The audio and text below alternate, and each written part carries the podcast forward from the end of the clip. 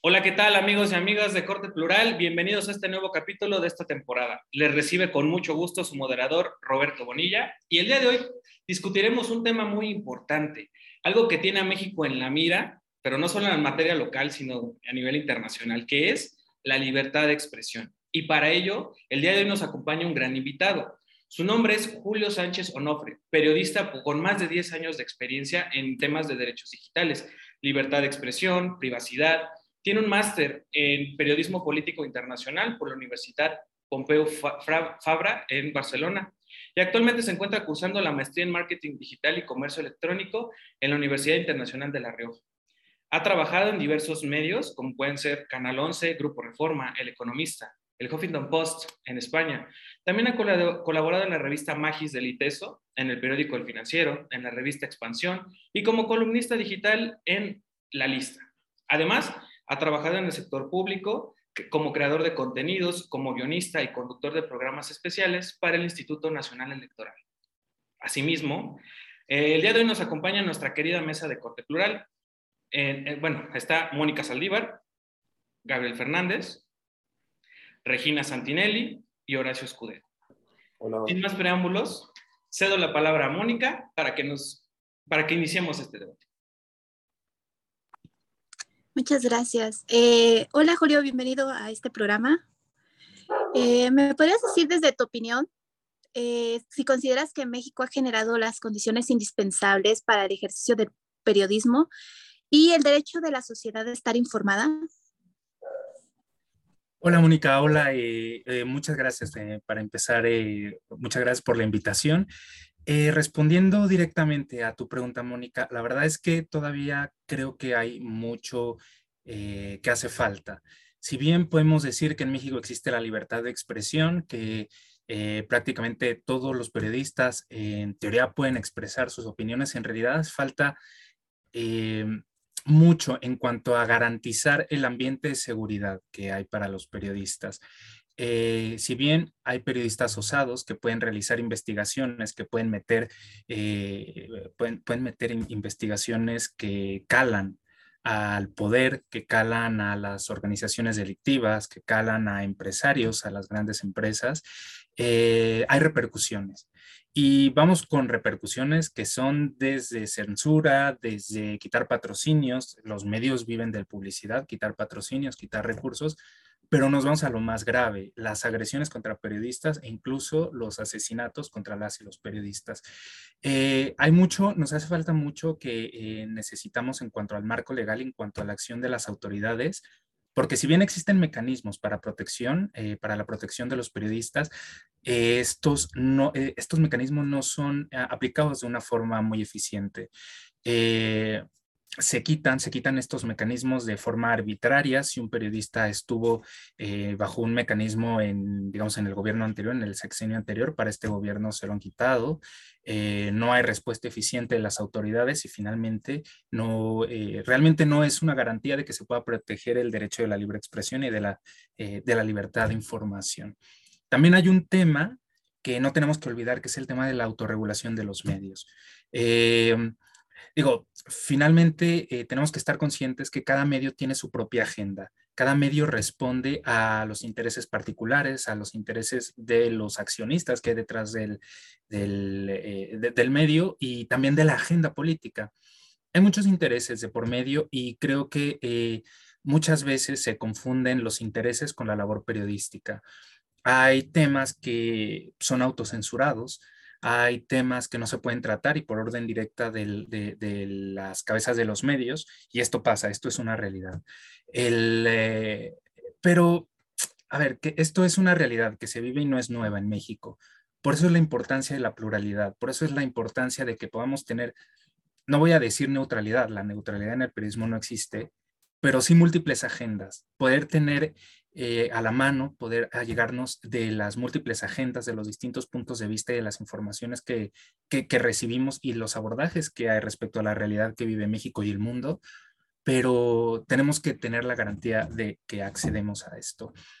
Hace falta mucho por lado de las autoridades, pero también por el lado de la autorregulación y del ejercicio de los mismos medios, a mi parecer. Gracias, por tu respuesta. Oye, Julio, yo, tengo una pregunta. Ahorita que hacías esta, esta, esta mención de estas líneas tenues que existen entre intereses y propiamente la labor periodística, ¿cuáles son esas líneas o cuáles son esos límites? Porque pareciera ser que en algunos momentos en los que es uno solo, ¿no? O, llega un momento en el que los matices no se alcanzan a, distinguir y pareciera ser que tanto la labor periodística está dentro del interés o, el interés está dentro de la labor periodística, ¿no? Entonces, ¿cómo es que podríamos alcanzar o, tú alcanzarías a identificar estas dos, dos cosas que son completamente distintas, pero que a la vez forman un, todo, ¿no? Mira, en realidad para me, considero, considerándome una persona lectora, un ciudadano normal, eh, desde afuera es difícil. Es difícil porque eh, tenemos un bombardeo de información. Ahora con los medios digitales tenemos información por doquier, por los medios tradicionales, tenemos información por los youtubers, por los influencers, por los tiktokers. Ahora tenemos información de instituciones, de organizaciones que se han convertido en generaciones de contenido y generadores de noticias. Eh, también tenemos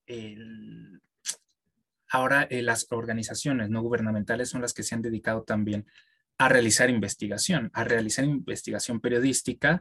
entonces, es difícil para un lector y sobre todo porque si juntamos todos estos escenarios con las redes sociales, donde las redes sociales han creado una dinámica de una burbuja, de una cámara de eco, donde solamente nos va a llegar la información con la que comulgamos.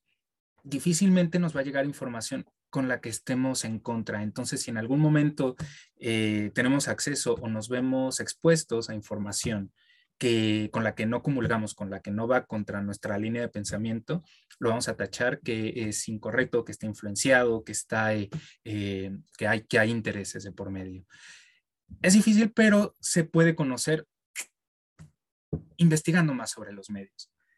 Se puede conocer investigando más sobre los medios, quién los financia, teniendo la transparencia, que es algo que también en, los medios de comunicación se nos ha quedado a deber. No hay mucha transparencia en cuanto al financiamiento que hay detrás de los medios, tanto financiamiento privado como financiamiento público, lo cual es muy grave. Tendría que haber total transparencia en el financiamiento público a nivel federal y a nivel estatal. Sin embargo, es muy difícil tener acceso a este nivel de información. La proactividad de nosotras, de nosotros como ciudadanos, como ciudadanas y como personas informadas es importante para conocer quién está detrás de los medios. La proactividad para saber eh, discernir entre información verdadera, información falsa, información manipulada, es importante. Pero te soy honesto, es, no quiero decir que es pedirle peras al olmo, pero sí es pedirle un gran esfuerzo a la ciudadanía que tiene media hora para informarse en la mañana antes de tomar un camión para irse a trabajar que regresa de una jornada de 8 o 10 horas de trabajo, después de estar tres horas en el camino eh, rumbo al trabajo y de regreso a su casa y tiene que cuidar a una familia. Y pedirle esta proactividad es, es muy difícil. Entonces, lo podemos discernir siendo más proactivos, investigando un poco más, pero también siendo escépticos. Aunque sea información que digamos, tiene toda la razón. Este columnista tiene toda la razón. No nos vayamos, no nos vayamos por eso. Cuestionemos, cuestionemos tanto lo que nosotros pensamos, lo que nosotros queremos, lo que nos llega y buscar otras fuentes. Quizás no tenemos tiempo para hacer una investigación, una auditoría y meter 20 solicitudes de información vía transparencia para que nos digan quién está financiando qué. Pero a lo mejor una noticia que nos interesa, una noticia que nos afecta, poder buscarla en diversos medios quienes tenemos acceso a las herramientas digitales, podemos hacerlo, podemos eh, tener el acceso a, los buscadores, a las redes sociales, buscar más información y ahí poder eh, ver los distintos ángulos con los que se está manejando. Y corroborar esta información quizás con fuentes oficiales. Eh, esa es una buena manera de empezar a diferenciar, digamos, estas líneas y estos intereses eh, como ciudadano. Ahora, como periodista, como periodista lo sabes. como periodista sabes cuando el editor o cuando te dieron una orden de que vas a quitar determinada parte de tu reportaje, de tu texto, de tu pieza, de tu pieza multimedia. Lo sabes, sabes cuando cala. Pero, pues, digo, finalmente, eh, esta dinámica de los medios es un poco perversa, pero afortunadamente y últimamente se ha generado una especie de sinergia, de colaboración. El periodismo dejó de convertirse en el medio que consigue la exclusiva a el periodismo es una plataforma de colaboración. Lo que no me van a dejar publicar en mi medio, esta información quizás la puedo pasar a una red de periodistas, la puedo pasar a, alguna otra este, eh, forma como México Leaks, por ejemplo, o red de periodistas latinoamericanos.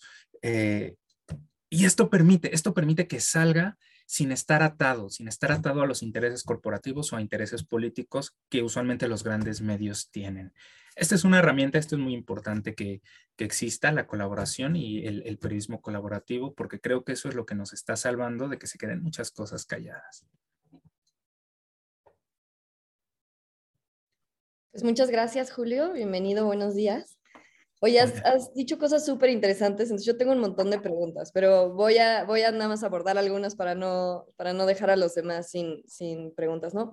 Em, primero yo te preguntaría, hablas ahorita de esta, de esta dinámica de colaboración que se ha creado entre los periodistas. Entonces, yo te preguntaría, ¿qué crees que fue lo que provocó ese cambio de perspectiva respecto a nos peleamos por la nota versus creamos una nota completa entre todos juntos?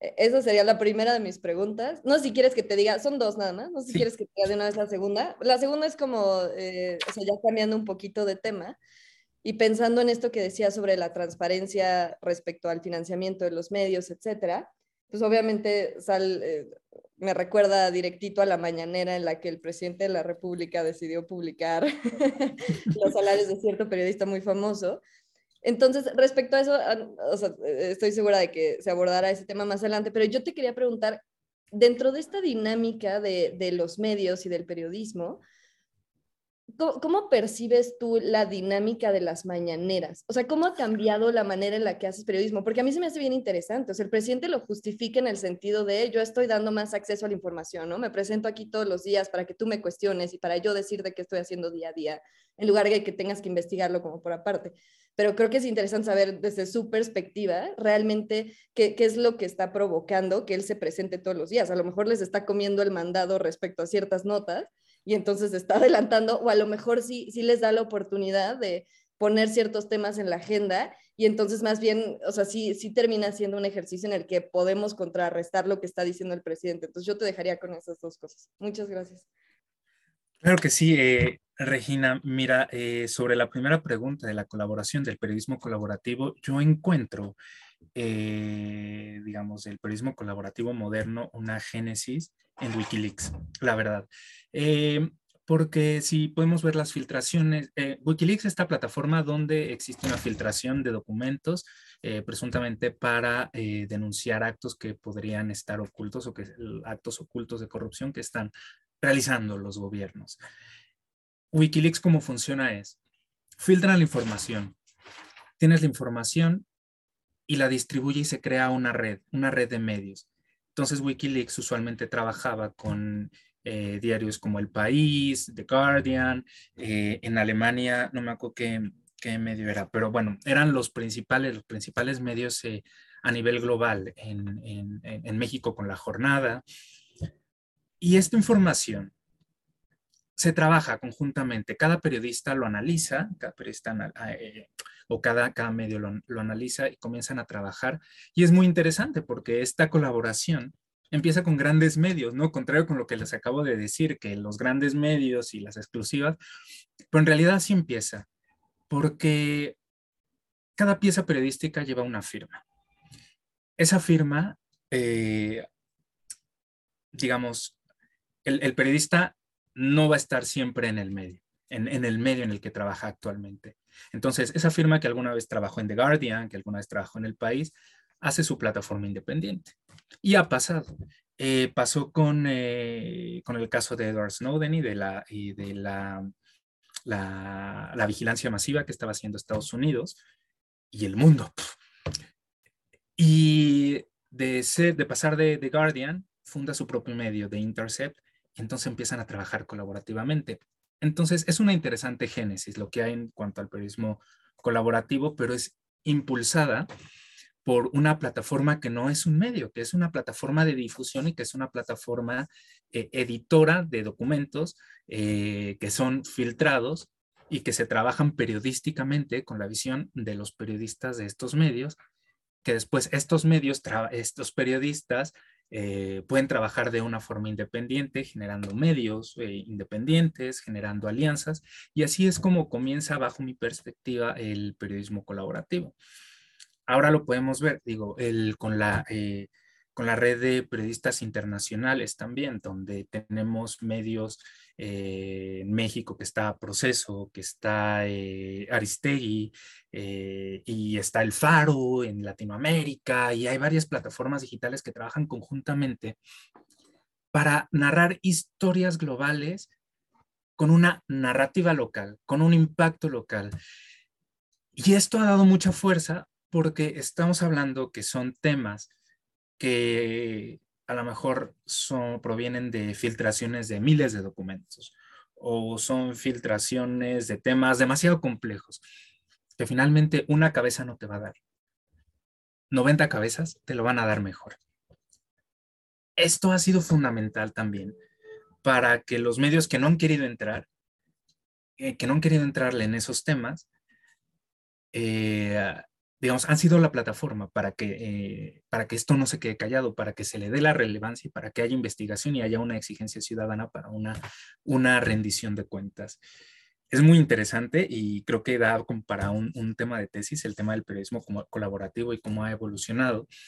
Y también el, eh, esta evolución también ha traído mayores ataques como espionaje, como hackeo de, los, de, las comunicaciones electrónicas, agresiones, eh, los actos que de los gobiernos, por ejemplo, en el caso de, El Salvador, de Nayib Bukele, que, que este, expulsó al editor del Faro, que era, este, que era, que era un periodista mexicano. Entonces, a ver, que, que el periodismo colaborativo ha calado ha calado y es una figura relevante para que todavía podamos tener esta otra perspectiva un poco más eh, independiente de lo que eh, de los intereses que que se han germinado en cuanto a la dinámica de medios tradicionales. En cuanto a la mañanera, la mañanera es un ejercicio bastante interesante, diría yo porque claro que salió eh, tratando de replicar los ejercicios que realizaba el presidente cuando era gobernador de la Ciudad de México. Eh, todas las mañanas daba información, eh, se prestaba para este intercambio de, pregunta y respuesta de los periodistas. Ahora aplicarlo a nivel presidencia ha llevado a que se convierta en un dictador de línea, de agenda. Ah, los temas que se abordan en la mañanera son los temas que van a traer todos los periódicos. Habrá quienes eh, se animen a investigar más sobre la mañanera o que se atrevan a investigar más sobre los temas tratados y puedan eh, refutar datos, puedan dar mayor claridad, pero es un dictador de agendas, de agenda pública. Yo no lo veo como un ejercicio de transparencia. ¿Por qué? Porque no tenemos un verdadero ejercicio de rendición de cuentas. No tenemos un verdadero ejercicio, digamos, de información, de contraste de ideas. Lo que tenemos es un ejercicio de ataque, lo que tenemos es un ejercicio muy lamentable de paranoia del jefe del Ejecutivo en cuanto a eh, los pensamientos de corte neoliberal, de corte conservador, que sí ha, eh, digamos, se ha convertido en un constante ataque y ataque contra medios de comunicación, ataque contra eh, organizaciones no gubernamentales y esto hay que resaltarlo porque te lo repito, lo mencioné anteriormente, pero es un tema que tenemos, eh, que hay que tener en cuenta. En México, los medios de comunicación ya no están haciendo periodismo de investigación. Los medios de comunicación están pagando mal a los periodistas, están exigiéndoles demasiada, información, demasiado trabajo, le están exigiendo hacer cinco notas al día, le están haciendo eh, trabajar de sobremanera con muy poca paga y no hay unidades especializadas en investigación o hay muy pocas.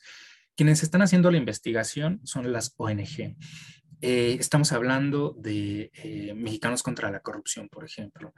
Estamos hablando de otra organización que se llama Poder, por ejemplo. Entonces, son quienes se están encargando de realizar estas investigaciones y estas organizaciones tienen financiamiento. Ahora, no dependen del, de la publicidad, estas organizaciones, sino dependen de los financiamientos, de las ayudas que hay en programas para el desarrollo de la democracia. Y, eh, y hacen, eh, digamos, esta conjunción, estas alianzas de contenidos con los medios de comunicación, y es así como se divulga la información. Eh, entonces, la mañanera al convertirse también en un escaparate donde desde la cabeza del Ejecutivo se está atacando a las organizaciones, se les llama injerencistas, se les dice que son eh, elementos infiltrados, pues claro que tienes un elemento de ataque y de estigmatización que para nada abona en el tema de la transparencia, para nada abona en el tema de la, eh, de la rendición de cuentas y por el contrario, está preformando el pensamiento ideológico de muchas de las personas que todavía son seguidoras de la cuarta transformación. Eh, vaya, lo que provoca esto es que todo el mundo piense que todos los periodistas somos como cierto periodista señalado, ¿no? En la mañanera. Que muchas, muchas y muchos no comulgamos con ese periodista, pero eh, eh, finalmente es un ataque, es una estigmatización.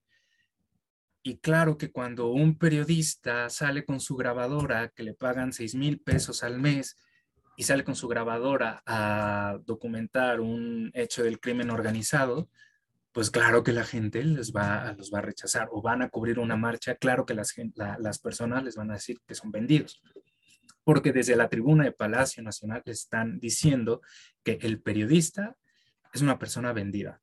No importa el antecedente, no importa el nombre, no importa el medio o si es un periodista independiente. Es una plataforma bastante, eh, bastante perversa, diría yo, en cuanto a libertad de expresión. A ver, que tampoco es este, una cosa que se deba satanizar. Sí es un elemento para divulgar, por ejemplo, temas como de vacunación, temas como eh, de, educación pública, temas de programas sociales. Eh, este elemento informativo es importante para socializar, digamos, todos estos temas y no se quede solamente en la publicación del diario oficial de la federación que nadie va a apelar o nadie se va a enterar. Por ese lado es bueno, pero por el lado, digamos, del diálogo de libertad de expresión y del diálogo de transparencia y rendición de cuentas, siento que sí es un, elemento perverso que para nada abona a, digamos, a, este, a la transparencia justamente y a que haya eh, una respuesta ciudadana, una respuesta del gobierno hacia los ciudadanos sobre qué está haciendo. Muy interesante, muchas gracias. Julio, eh, buen día, bienvenido aquí a, la mesa de corte plural. Un gusto tenerte aquí con nosotros. Eh, mira, yo quiero, eh, voy a quedarme un poco en, esta última pregunta que hizo Regina y lo que comentabas por varias cuestiones. En primer lugar, efectivamente, como tú comentas, parece que ya el presidente ha creado lo que se le conoce como un falso dilema en función del periodismo. ¿En qué sentido? O están con nosotros o están contra nosotros. Son neoliberales o son a favor de la 4T. Y esto es un, un grave problema porque hemos visto incluso transitar en esta lógica a periodistas, hombres y mujeres que él reconocía en su momento como oposición, a hoy decirles que nunca han hecho nada por el periodismo, etcétera. Eh, ¿no? Y digo, particularmente, a lo mejor, digo, y esto me atrevo a decir el nombre porque es una cuestión del dominio público, ¿no? Pero, por ejemplo, para hablar un poco del, del tema de Carmen Aristegui, ¿no? De pronto eh, ha sido uno de este ejemplo. Y eh, obviamente también tenemos lo que tú comentas que me llama mucho la atención porque es verdad. Por un lado, eh, obviamente las agendas, los intereses que se manejan tras la noticia, tras el periodismo, pero también aquellos periodistas que se presentan a la mañanera a hacer preguntas muy específicas, muy eh, a favor de una respuesta donde quede favorecido la imagen presidencial en diferentes cuestiones. Y los ataques a periodistas, esto sí me llama mucho la atención, eh, se han basado principalmente en dos tipos de falacia, ¿no? Ad hominem, hombre de paja, y estos, este, precisamente porque lo que hace el presidente al momento en el que un periodista lo confronta, o sea, ni siquiera en la mañanera, sino de manera a través de sus medios, es atacarlo a él o a ella. No, no ataca o no contraargumenta la posición que le están presentando. Y ya llega el punto grave lo que se comentaba, ¿no? La, la exposición de, de, los ingresos incluso, de, de, lo cual evidentemente en, este momento la situación como está, eh, pues es un riesgo muy grande. Yo quiero preguntarte todo este contexto para llegar a este punto de pregunta. ¿Tú consideras, Julio, que existen garantías o sea, para que más allá de los medios de comunicación, los periodistas puedan responderle al presidente? Y si no los hay realmente, ¿crees que deberían existir y de qué manera más o menos para poder confrontar este, las posiciones ideológicas unas y otras? Gracias, Julio. Es bastante interesante esto. Si recuerdas, y retomando el caso de, Carmen Aristegui que tú comentaste, cuando el presidente la consideraba una aliada, iba a su programa. No se quedaba en la tribuna, iba a su programa, había un diálogo. Y finalmente yo creo que esa es la, apertura que debería, que debería existir. Para responder es un trabajo, pero es parte del ejercicio de transparencia y de rendición de cuentas, este diálogo ciudadano ciudadanía que está representada por periodistas, por comunicadores, si tú lo quieres ver también. Eh, y de nuevo, no está representado solamente por uno. Hay múltiples, múltiples periodistas que representan o que sienten identificación o empatía con distintos sectores de la sociedad. Y con ellos hay que ir. Eh, sentarte, entablar un diálogo. Esa es la forma en que se tendría que hacer. Tradicionalmente los, los mandatarios, los presidentes como jefes de gobierno están muy reticentes. A ver, claro que tienen todo un país y no es un trabajo fácil llevar la batuta de un país, pero tiene que haber este espacio y este diálogo para, para sentarte cada uno con cada uno de estos actores. Eh, al dejarlo solamente a la mañanera, te enfrentas a varias situaciones. Para empezar, existe un filtro. Existe un filtro para ver quién accede a la, a la mañanera. Este filtro lo establece Comunicación Social de Presidencia. Y claro que este, que este, este filtro va a dar preferencia a, no voy a llamarles periodistas, a los youtubers, a los panfleteros, a los opinólogos de la cuarta transformación, a los a la gente de espectáculo barato, ¿no? Como este llamado Lord Molecula. Eh, son a los que se les da preferencia. Con ellos no hay un diálogo tampoco. Con ellos hay un eh, hay una veneración hacia la figura presidencial. Es tiempo perdido, es diálogo perdido, y si lo ves desde el tema de comunicación, es audiencia perdida, porque la gente se cansa. La gente cuando ve la mañanera empieza este tipo de dinámicas y le cambia, le apaga, se deja de informar.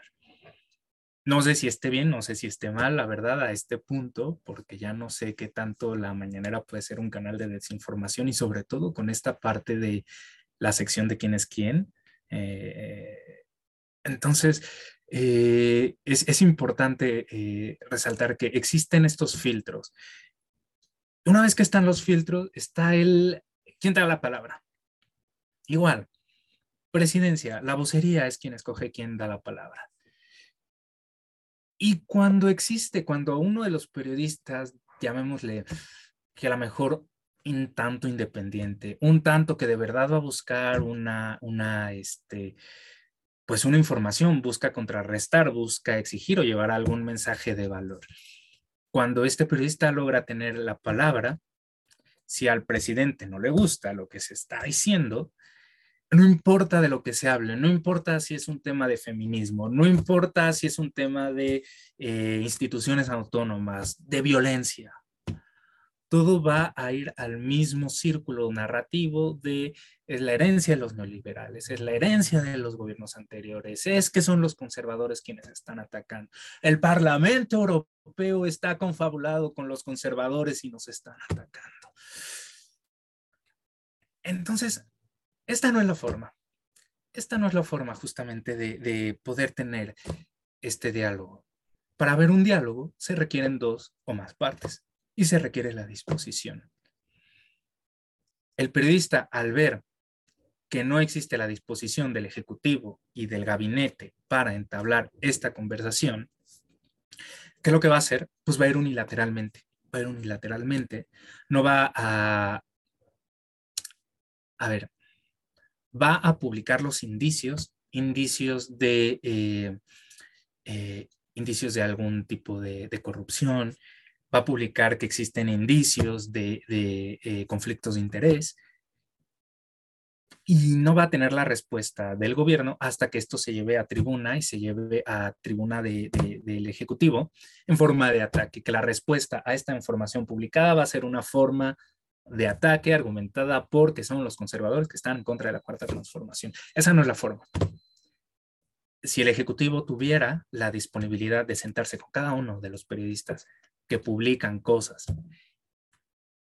Tendría que hacerlo con argumentación, explicar por qué sí, por qué no, o en su caso irse con la solución, yo digo, el camino fácil, pero a estas alturas del actual gobierno se apreciaría un poco el camino fácil que se, que se va a investigar y que realmente se vea que se está investigando cualquier cosa. Y no solamente que el la primera reacción sea que se trata de un ataque no veo actualmente que exista esta colaboración. Las condiciones las hay. Yo me imagino que todos los medios de comunicación, todos los periodistas estarían encantados, incluso por currícula, de decir, entrevisté, tuve una entrevista uno a uno con el presidente. Pero no hay disposición. Hay condiciones, no hay disposición y no hay actitud para entablar este diálogo. Y otra cosa eh, que igual te comento rápido que en cuanto al de transparencia que trajiste a colación, el tema de los sueldos de Loret Mola. Eh, los medios tienen que ser transparentes. El periodista es una persona privada y difundir sus salarios es difundir información personal que está protegida por la ley. No tendría que vincularse el salario del periodista, que aparte es información falsa. Es información que ya reconocieron que, eh, le entregaron así casi, casi en la puerta del Palacio Nacional y te lo paso por ahí por debajo y dicen, ay, creo que esto viene del SAT. Pero eh, e, es peligroso que haga eso. El medio como institución sí tendría que ser transparente por un tema de autorregulación, de convención, no tanto por la, por la legislación, porque sería el Estado metiéndose con, eh, con, con, los medios de comunicación que son entes privados. Por autorregulación tendrían que ser más transparentes. Ahora, si se trata de recursos públicos, de publicación pagada, publicidad oficial, ahí sí tendrían que ser transparentes, pero la obligación de la transparencia proviene del Estado, no el ente privado. El Estado es quien tiene la responsabilidad de ser transparente en el manejo y uso de los recursos públicos. Entonces, un poco también para poner en contexto este hecho específico que sucedió en Palacio Nacional con, con, con Loret de Mola. Muchas gracias por tu respuesta, Julio. Oye, Julio, pero entonces aquí por lo que nos dices, creo que regresamos otra vez a un punto de inicio, en el sentido de que gran parte o, o la clave en parte de, esos temas es lo que queramos aceptar o no, es dinero, a final de cuentas el dinero es este, el aceite que lubrica a ese motor y dependiendo de qué lado estés, ¿no? Si estás del lado del gobierno, privado, etcétera, pero es el que hace que funcione la maquinaria, ¿no? Entonces, si no hay dinero, a lo mejor, pues como medio de comunicación, no tengo para financiar una investigación de verdad, ¿no? No tengo maneras para crear este, una, una, oficina de investigación dentro de, de mi periódico, lo que sea, ¿no? Y me queda pero aún así necesito dinero para seguir existiendo. Entonces, pues me queda, este, pues replicar la nota, este, ah, pues allá dijeron, ah, yo digo, ve, o sea, e, empezar a entrar a este, a este juego, ¿no? Porque pues al final de cuentas, para que exista el necesitamos dos. Entonces, para que exista un dictador de noticias necesitas a alguien que las escriba.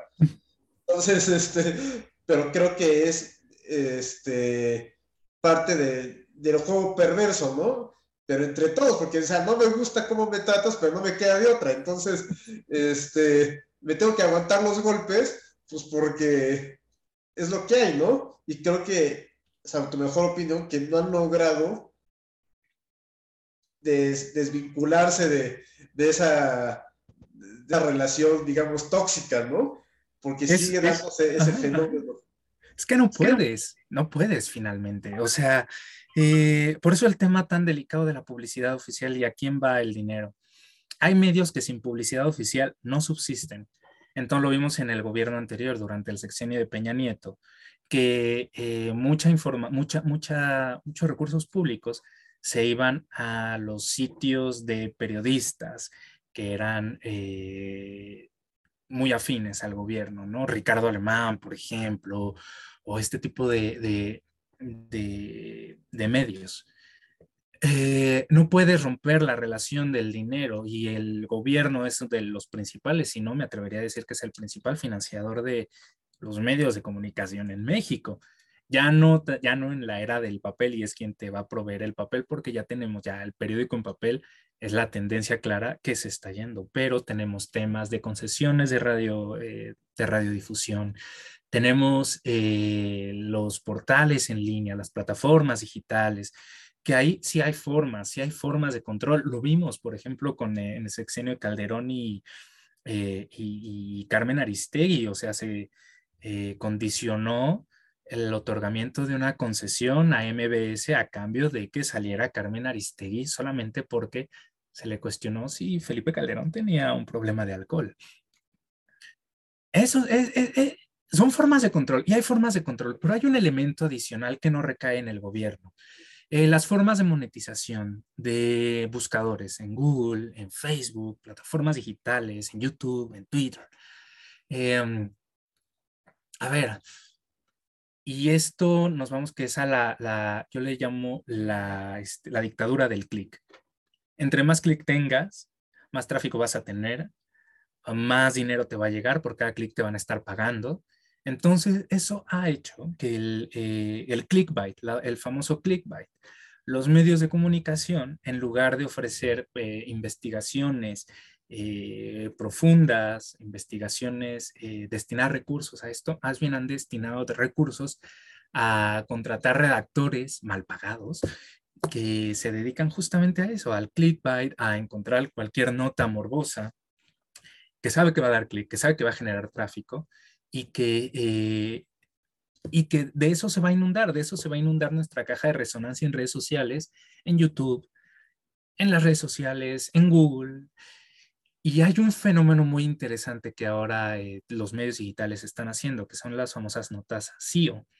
Las notas SEO son notas, eh, digamos, un poco, un tanto utilitarias. Estas tienen un poco más valor, pero son más explicativas. Por ejemplo, en la guerra de Ucrania. Eh, existe todo un contexto complicado, los sucesos día a día de la guerra de Ucrania, pero va a haber medios que van a decir qué está pasando con la guerra de Ucrania. Van a explicar elementos interesantes que a lo mejor sí son de utilidad y esos son las que se van a posicionar mejor en los buscadores. Eh, este tipo de notas son un poco más explicativas, pero eh, digamos, finalmente van enfocadas a la generación de dinero, a la monetización y no, usualmente no abonan mucho a este intercambio o al contraste de ideas o a la verificación de datos. Eh, este tipo específico de las notas yo, yo no las diseño, al contrario creo que son muy útiles para informar a la gente, pero creo que se está poniendo demasiado valor y se está poniendo demasiado interés en esto y en poder monetizar.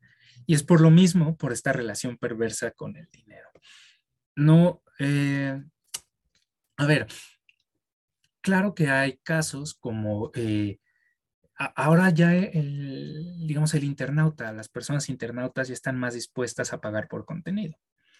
Ya, este, ya estamos viendo, por ejemplo, el país está cobrando el acceso, el universal está cobrando el acceso.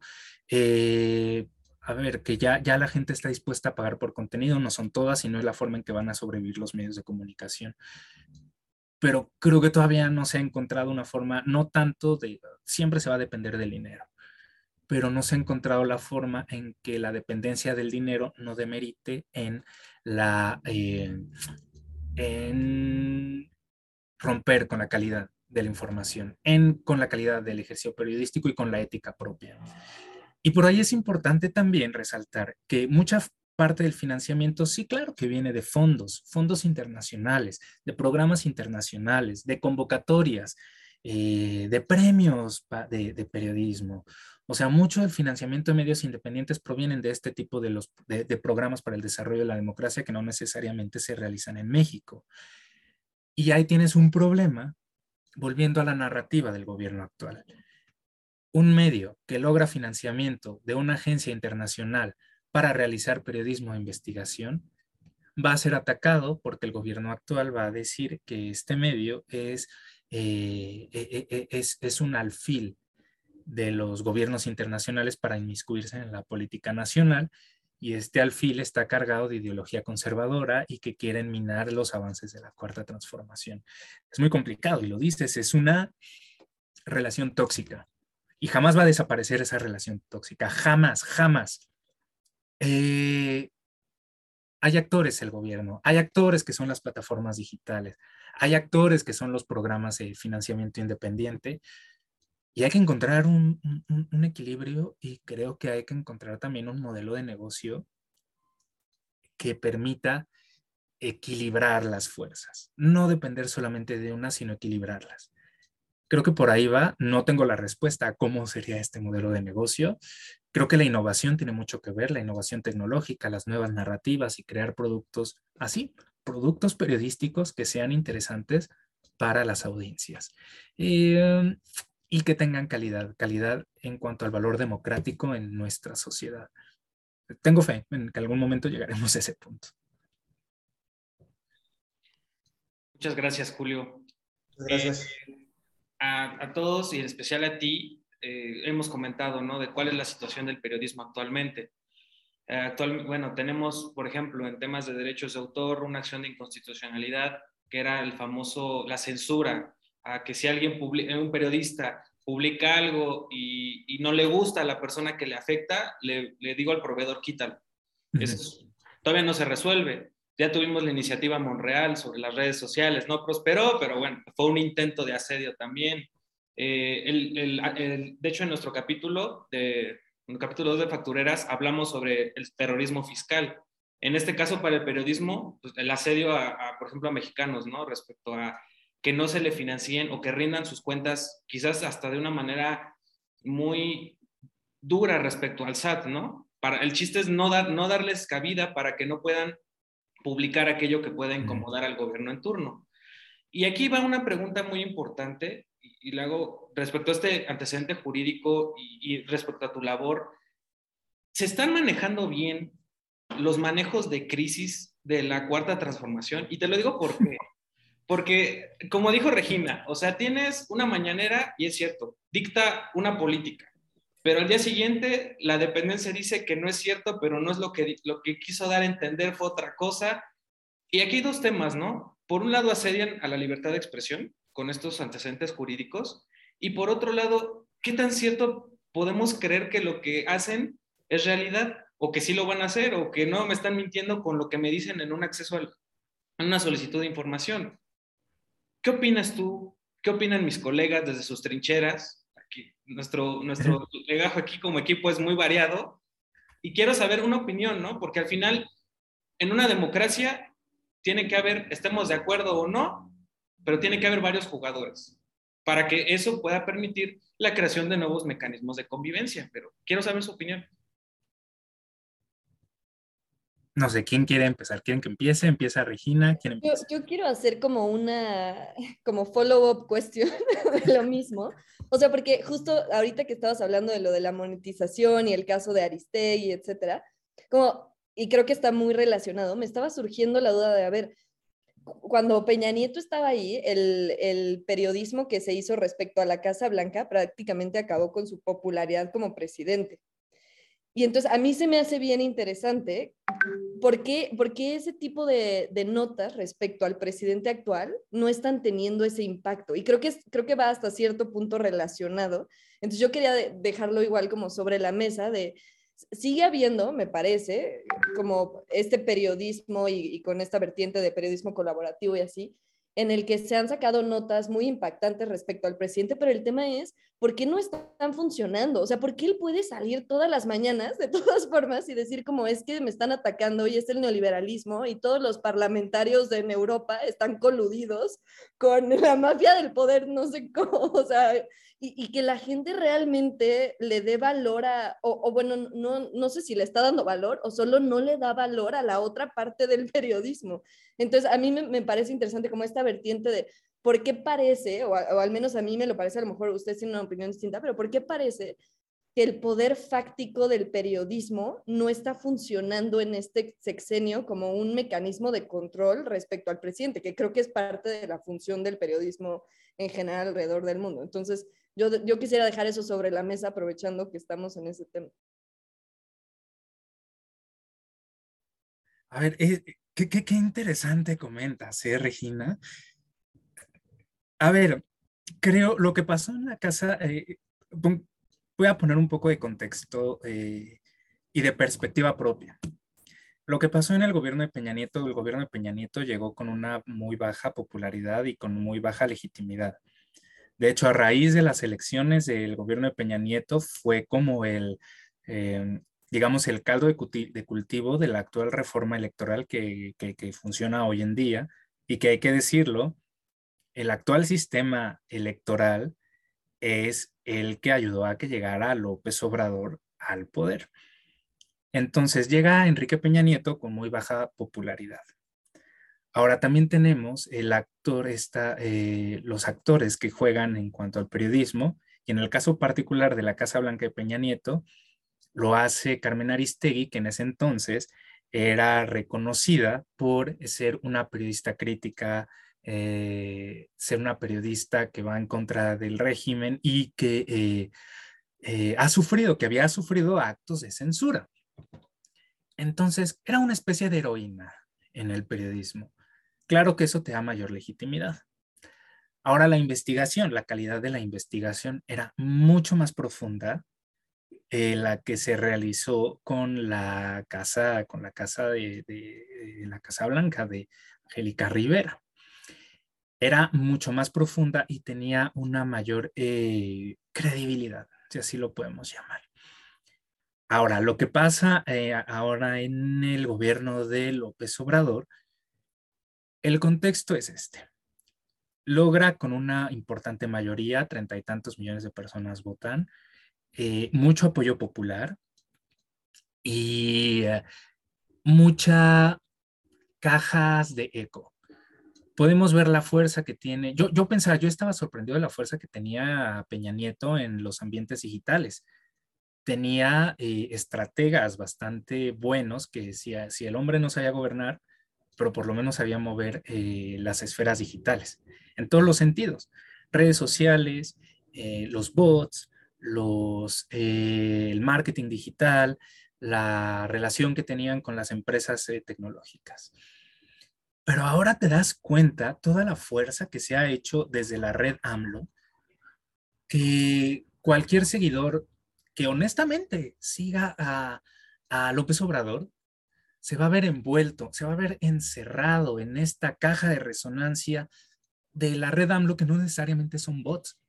Es gente que no es crítica, que es fanática y que está dispuesta a dejar, a, a, dar su tiempo, sus recursos, estar en la computadora, estar en el celular, tuiteando a favor, atacando a los adversarios y se ha creado una red orgánica bastante interesante Ahí parte mucho la fuerza de por qué eh, las investigaciones periodísticas no están teniendo tanto impacto. Ese es un elemento. El segundo elemento que veo yo es quién está haciendo las investigaciones periodísticas. Te lo comentaba, no todas, no todas, no todos los periodistas comulgamos y no todas ni todos somos el Lore de Mola porque hay deficiencias, hay que reconocerlo, hay deficiencias en la investigación y es lo mismo, estas deficiencias parten de las agendas que traen detrás. Eh, pero es válido. A ver, es válido este ejercicio de información porque tendrá o no tendrá la rigurosidad, la profundidad que la, de una investigación que pudo haber hecho Aristegui. Pero eh, la obligación del gobierno no es salir a atacar, la obligación del gobierno es salir a demostrar si hay o no conflicto de interés, probarlo, demostrarlo y en caso de que existan indicios, instruir las investigaciones. Esa es la forma correcta, es que, yo, que, que yo veo que debería reaccionar y no lo está haciendo así. El gobierno está siendo reaccionario y está atacando. Tienes esta persona que está seguida, tiene una base social enorme. Entonces, ¿qué es lo que hacen? Acallan, acallan, eh, digamos, el impacto, el discurso, y ahí se queda. Y el tercer elemento es de nuevo el bombardeo de información. La Casa Blanca, ¿qué fue? Fue un tópico que se quedó, que yo creo que de los grandes tópicos que se trataron durante Peña Nieto es el tema de Ayotzinapa, la Casa Blanca y el, desvío que se hizo desde Sede Sol. Creo que son tres elementos de corrupción bastante importantes sobre los que se centró la agenda periodística. Ahora, muy astutamente, usando la mañanera, el presidente es quien delinea las acciones y quien delinea las narrativas. Entonces tenemos elementos distractores. Está el conflicto de interés eh, de su hijo. Está la violencia, los asesinatos de periodistas, está eh, un múltiple de, reacciones. ¿Y qué pasó, por ejemplo, eh, con la carta que, que, que envió al Parlamento Europeo? Ahí se centró todo la conversación no giró a que el presidente comparó que en dos meses han matado a cinco mil personas. Y aparte dijo, pero solamente cinco fueron periodistas. No se centró en ese elemento, sino en la respuesta, y me incluyo, yo también, porque es una cosa inaudita y es una cosa bastante interesante que revela mucho sobre la desconexión que hay dentro del mismo gabinete. O sea, vamos, en Cancillería no sabían quién había redactado e incluso pensaban que era una que era un comunicado falso, que era una carta falsa. Y todo esto porque el poder, el verdadero poder, se centra en una persona quien no coordina. Esta persona indica, instruye y ejecuta, muchas veces sin comunicación, sin coordinación o sin, asesoría de las personas que, con las que tendría que trabajar en equipo. Eh, entonces tenemos este tercer elemento, muchos elementos distractores. Yo creo que eso ha impedido eh, grandes rasgos que, se, eh, que puedan tener eh, impactos, impactos reales. híjole, y sobre la pregunta, lo que comentabas de en las solicitudes de transparencia que tanto nos están diciendo la verdad, ahí tenemos que confiar. Y, híjole, es que si tuvieras las solicitudes de transparencia de temas delicados, que se envían testadas totalmente, o sea, son 150 hojas en negro. Realmente no hay una transparencia. Eh, tienes que meter recursos de revisión porque te argumentan que no existe la información, te argumentan que no tienen por qué darla. Entonces son elementos, son, son elementos que van haciendo el camino cada vez más largo y más difícil el ejercicio de la transparencia y rendición de cuentas a través de los canales oficiales. Y este desconocimiento y este ninguneo que se hace a instituciones como el INAI, vamos, que López Obrador diciendo que le va a pedir al INAI que verifique si los números que tiene sí corresponden a, los ingresos de, este periodista, de, de, de Loret de Mola, eso demuestra un total desconocimiento de cómo funcionan las instituciones del Estado mexicano, pero sí demuestra qué es lo que querría que hicieran las instituciones.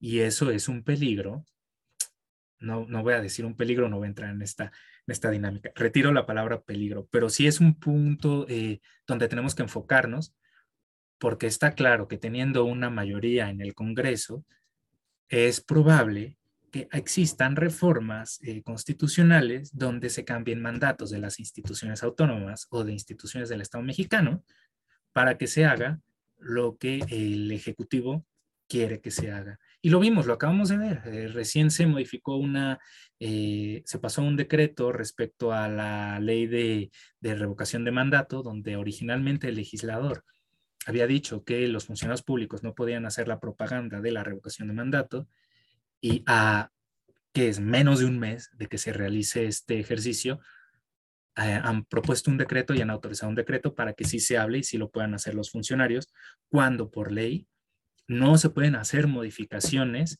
eh, a, las reglas del juego una vez iniciado un proceso electoral federal o, en este caso, el proceso de revocación de mandato que inició a partir de la emisión de la, eh, de la convocatoria para recaudar firmas. A partir de ese momento, se inició en ese momento, ya no se podían modificar las reglas del juego y los legisladores lo hicieron, actuando a mi perspectiva. Ustedes son los expertos, las y los expertos, pero a mi perspectiva sí fue un tanto anticonstitucional, esto no tendría, no tuvo por qué haber pasado, pero ahí lo vemos, vemos muestras, este tipo de muestras que teniendo mayoría en el legislativo, existe la posibilidad de que sí se haga lo que se quiere hacer desde el Ejecutivo, ejerciendo el poder en una persona. Muchas gracias, Julio. Y bueno, es bueno de duda, más que nada porque una vez lo mencionamos en la revocación de mandato en otro capítulo, que también si no es por esas vías, todo lo resuelvo como es seguridad nacional. No te digo, no te digo nada, o sea, no, sabemos que un ejercicio transparente tiene que ser diferente, ¿no? Y para eso existe una vía institucional. Pero no sé, mis compañeros, a manera de reflexión, tú, Julio, ¿qué, qué nos podrías comentar desde nuestra trinchera como abogados qué podemos hacer para apoyar, o sea, para mantener las instituciones o, o, qué podemos hacer. O sea, ¿qué nos recomiendas también? Uy, recomendar, yo no, no, no, no sé si podría recomendar eh, hacer alguna recomendación, pero creo que, a ver, entiendo la lógica de en el caso no de la revocación de mandatos, sino en el tema de todas las obras emblemáticas de la cuarta transformación que quieran hacerse en tema de seguridad nacional por el hecho de que no, eh, de que avancen y que se cumplan las promesas del gobierno, sí se me hace muy, eh, muy, perverso que se haga esto por el tema justamente de que un tema de seguridad nacional no tiene los mismos estándares o no tiene el mismo alcance de transparencia y que se puede tener un asunto de que, no es de, de, seguridad nacional. Se me hace perverso eso. ¿Cómo cuidar las instituciones? Creo que va otra vez la información, informarnos de qué va a conocer nuestro Estado mexicano, conocer de qué va las atribuciones del Estado mexicano para entender el valor, entender la historia, entender por qué existen, entender que si ahora tenemos una enorme burocracia y tenemos una infinidad de instituciones, no es porque se quiera utilizar los recursos públicos para pagar burócratas una millonada, es porque se necesitan los, las instituciones de control, se necesita desapegar los intereses de los gobernantes para poder funcionar, para poder tener mercados equitativos, para tener acceso a la justicia sin injerencias del poder, para eh, tener las libertades, gozar de las libertades. Eh, si no entendemos eso, si no entendemos el por qué existe una COFESE, un IFT, un INE, un INEGI, ¿por qué, no existe, por qué existe la división de poderes? ¿Por qué es importante la pluralidad en el ejercicio del trabajo legislativo, por ejemplo? No vamos a entender eh, su valor. Y yo creo que entendiendo su valor, podemos hacer más exigiendo, exigiendo de ciudadanía, desde sabiendo utilizar el sistema de transparencia y aventarnos un, una, eh, un recurso porque no nos quisieron dar una información. E incluso verlo hasta un tema de resistencia. Y va a ser muy perverso lo que yo te voy a decir, pero yo siendo, eh, cuando estuve con el gobierno, eh, cuando estuve reporteando durante el gobierno de Peña Nieto, yo utilizaba el sistema de transparencia Sí, justamente para rendición de cuentas, pero también cuando veía que las respuestas no me eran eh, satisfactorias o querían ocultar o que se escudaban en, en, temas que no, eh, que, que, que, que, a, en las luces decías, es que esto me lo tienes que dar porque es información pública y sí existe. Y la verdad es que empecé a pedir toda la documentación que existía en todas las oficinas. Entonces me entregaban cajas y cajas y cajas de documentos pero era como una acción de resistencia, pero también es una señal de, oye, soy un ciudadano y estoy ejerciendo mi derecho a a la transparencia, al acceso a la información. Y creo que para empezar, ahí se puede, se puede empezar por hacerle ver a los gobernantes, hacerle ver a las instituciones que la ciudadanía está informada y que quiere ejercer sus derechos y los va a defender. Yo creo que ese sería un buen camino, un buen camino para, el, para iniciar con el cuidado de las instituciones y por otro lado quitar con las prácticas de amiguismos y con el nepotismo y con, eh, eh, eh, o sea, realmente hacer carrera en gobierno, no utilizar los puestos públicos como premio político, realmente hacer carrera y tener una verdadera vocación de servir a la sociedad y de impulsar el, el Estado. Pero a ver, mi visión es un tanto utópica, no sé ustedes qué opinan. Gracias, Julio. Pues yo creo que más que nada es, este, no es utópica, es, es la, este, dicen que pedir no empobrece, ¿no? Entonces, pues, se vale pedir. Eh, eh, el problema es empezarlo a trabajar y, y empezar a que vaya este, funcionando todo, ¿no? Y creo que ahí el, el tema central que tocas al inicio, de esa parte de productividad, ¿no? Pero claro, al final de cuentas, el ser proactivo tiene un costo económico y personal, ¿no? Entonces, en muchas ocasiones es, este, es donde la proactividad se te empieza a ir, ¿no? Puedes empezar ahorita tú bien proactivo, ¿no? Y voy a pedir transparencia y voy a investigar y la fregada, pero cuando este, tienes que ir superando esos este, obstáculos, por ejemplo, pues a lo mejor el primero, oye, ¿qué crees? Te llegó una auditoría y dices, ay, oye, ¿qué crees? Te sacaste la lotería, pero al revés, ¿no? Este, pero aparte hay que llevar un recurso y esto, esto, cajas, etcétera. Es cuando el propio sistema te va, son medios fácticos para disminuir tu proactividad, ¿no? Entonces, por eso es que te queda, a final de cuentas, medios especializados que se dediquen a eso, ¿no? Que tienen mucha experiencia y que saben cómo ir sorteando esos caminos pues también si ellos están sujetos al financiamiento público, pues no le vas a meter muchas ganas, ¿no? Porque si no, no pagas la nómina esta semana. Entonces, creo que es un proceso, ¿no? Que al final de cuentas tenemos, o creo que es un proceso del que estamos, ¿no? Y además, yo, yo creo nada más para abundar en esta parte, como qué podríamos hacer nosotros desde una trinchera. Bueno, primero por recordarle a todos, al auditorio, a gente que nos escucha y en general tener presente que este tema se encuentra protegido constitucionalmente, ¿no? Tenemos dos artículos de los cuales derivan específicamente, hablamos del artículo 6, artículo 7 de la Constitución, aunado a que existen eh, precedentes internacionales que ya han trabajado y hemos tomado como base también para nosotros, como, bueno, nosotros en órganos jurisdiccionales, la Suprema Corte, eh, para precisamente sentar precedentes importantes, ¿no? En función de ello, recordar que, bueno, como tal tenemos un derecho eh, a, esta libertad de expresión, debemos protegerlo, debemos garantizarlo. Y como tal, bueno, por consecuencia, eh, trabajar en pro de, de, que constantemente no se vean asedio y si se ven asedio, bueno, eh, actuar, ¿no? en, en, consecuencia. Eso yo creo es más bien lo que quería sumar a la idea. Gracias, Horacio. Yo, yo también, yo me sumaría y me, me quedo mucho con este tema de resistencia.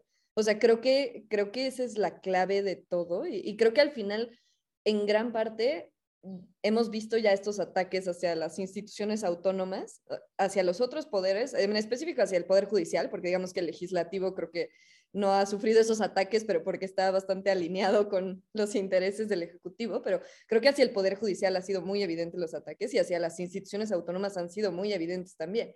Entonces, creo que ha sido un tema de resistencia y creo que el hecho de que a tres años de que haya iniciado este gobierno, a pesar de esos ataques, esas instituciones sigan existiendo y sigan siendo atacadas por el presidente en las mañanas, creo que al final sí nos habla de un rayito de luz de que al menos las instituciones que se crearon en otros contextos, pensando en que este contexto podía volver a existir, porque no es que sea algo nuevo, y eso, eso también a mí se me hace bien interesante, que lo que estamos viviendo ahorita tampoco es que nunca lo hayamos vivido antes, el tema es que se nos ha olvidado.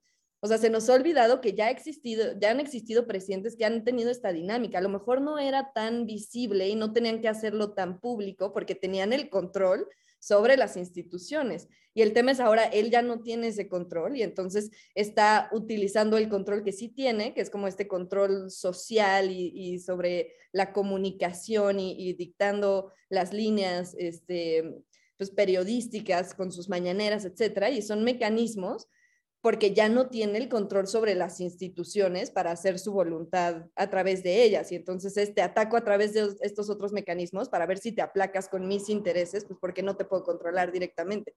Entonces a mí se me hace bien interesante este tema de la resistencia y creo que también, o sea, al final me parece que este reto del presidente respecto a estas instituciones está cambiando, al menos me parece a mí, eh, nos está permitiendo ver como quienes de, de, quienes pertenecen a estas instituciones realmente están teniendo esta vocación de defender a su institución a pesar de que no sea popular, porque eso es lo que está generando el presidente, está haciendo estas instituciones poco populares y entonces todos odiamos al INE ahora a pesar de que en realidad pues todos vamos y tenemos nuestra credencial y las elecciones en general funcionan bien, o sea, digamos, hay contextos malos, pero en general funcionan, ¿no? Y, atacamos a transparencia, que también hace un gran trabajo, pero todos estamos en contra de ellas porque el presidente las está haciendo impopulares y ahí están saliendo quiénes son las personas dentro de estos ámbitos y dentro de estas instituciones que están dispuestas a recibir los balazos y a decir, pues a mí no me importa si el presidente me ataca todas las mañanas, yo creo que lo que estamos haciendo está bien y lo voy a seguir defendiendo. Entonces, creo que al final a mí me, deja un poquito de esperanza pensar que incluso en este contexto, a lo mejor estamos sentando las bases para mejorar aspectos de esas instituciones que sí están mal, pero eh, a partir de, notar qué es lo que sí está funcionando bien y quiénes son personas que realmente se están tomando en serio su trabajo, ¿no? Pero pues yo, yo me uno a este llamado, yo también, yo soy servidora pública del Poder Judicial, pero yo, digamos, creo que desde esa perspectiva, pues es un tema de resistencia y cada quien tiene que poner su cachito. Gracias, Regina. Si me dejas agregar algo a lo que dijo Regina, a lo que dice Regina, es interesante esta resistencia y justamente el tema de eh, lo que tendríamos que aspirar es a mejorar las instituciones, porque claro que están llenas de, eh, digamos, de retos, pero el tema es que, a ver, se les recorta recursos, se les ataca constantemente. Entonces, el, los recursos que se tenían pensados para el mejoramiento del funcionamiento de las instituciones, ahora eh, tienes menos dinero y los tienes que utilizar para defenderte de los ataques, los tienes que utilizar para la defensa legal que, eh, que se pudiera realizar. Eh, y, por ejemplo, el, o sea, yo estuve muy informado acerca de lo que pasaba en el INEO por obvias razones. Pero, o sea, es que es todo el tiempo tener que defenderse, tener que aclarar, que utilizar eh, los recursos propios de la institución para tener que desmentir cosas que venían desde la tribuna oficial, para tener que eh, replicar, para tener que defenderse de estos ataques, en lugar de utilizar esos recursos para mejorar, para innovar. O sea, definitivamente esto es una cuestión de resistencia y esto es ahora, está saliendo quién es quién ahora sí en las instituciones, de a pesar de este contexto, se trata de innovar, se trata de mejorar. Y, y, finalmente eh, todos quisiéramos tener eh, instituciones que, eh, que, funcionaran de la forma más eficaz, que no tener que formarte una hora para hacer tu, para tramitar tu INE, no tener que formarte una hora esperando a entregar un oficio, un documento en algún juzgado, ¿no? Eh, a ver, pero finalmente eh, menos recursos y destinar estos recursos a defenderte de los ataques que estás teniendo, creo que es un elemento a considerar para darnos cuenta que finalmente si nos están vendiendo una idea de que una institución no funciona, sí puede ser parte de los procesos de la institución, pero veamos también desde dónde se está atacando y por qué eh, no se mejora el funcionamiento. Y esto es porque el atacador no le está dando las condiciones para que se mejore, para que se innove y para que tengamos eh, instituciones que amen que amen las y los ciudadanos, ¿no? Gracias, Julio.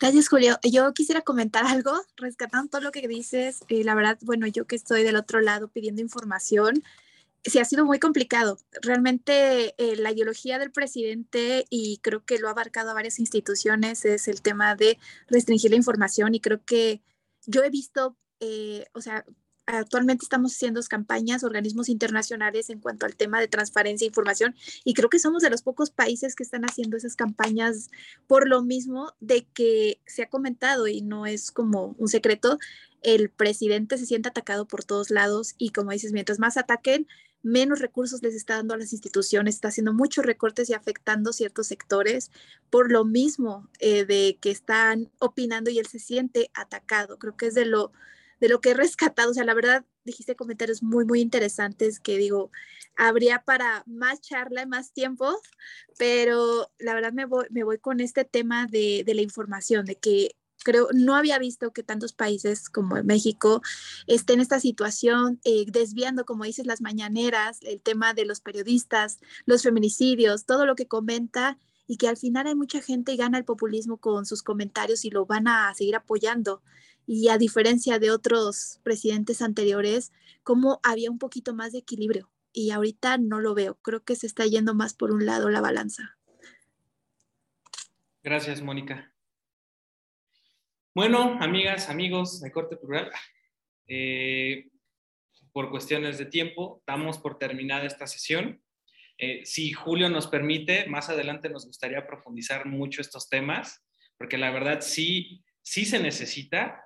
Yo, de todo lo que comentaron, de que comentaste tú y mis compañeros, me gustaría decir desde mi trinchera como abogado es, es la época para el litigio estratégico, es la época dorada. ¿Por qué? porque aquí es donde precisamente esos manejos institucionales de información de todo, rendición de cuentas, creo yo desde mi perspectiva como abogado que a veces ve temas de litigio estratégico, queda nuestra responsabilidad mantener, salvaguardar la libertad de expresión y las instituciones.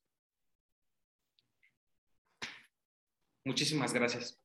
Si me permites, quisiera cerrar con una última idea. Y es un llamado, una invitación. No normalizar no normalicemos la violencia, no normalicemos que están matando periodistas, no normalicemos los ataques a las instituciones, no normalicemos los feminicidios, no normalicemos las acciones de barbarie que está cometiendo el crimen organizado. No lo normalicemos, porque parte de ahí es otro de los elementos por lo que eh, las investigaciones y todo el trabajo periodístico ya no está teniendo impacto. Lo tenemos tan normalizado de, varios años, varios exenios, que, o sea, es increíble, increíble. Te vas a otro lugar del mundo, matan a una mujer, hay una revolución. Y aquí, aquí las marchas se critican porque pintan los monumentos. No normalicemos esto. O es el llamado y es la idea, que, la idea final que quisiera dejar. No normalicemos la situación que estamos teniendo. Muchas gracias, Julio.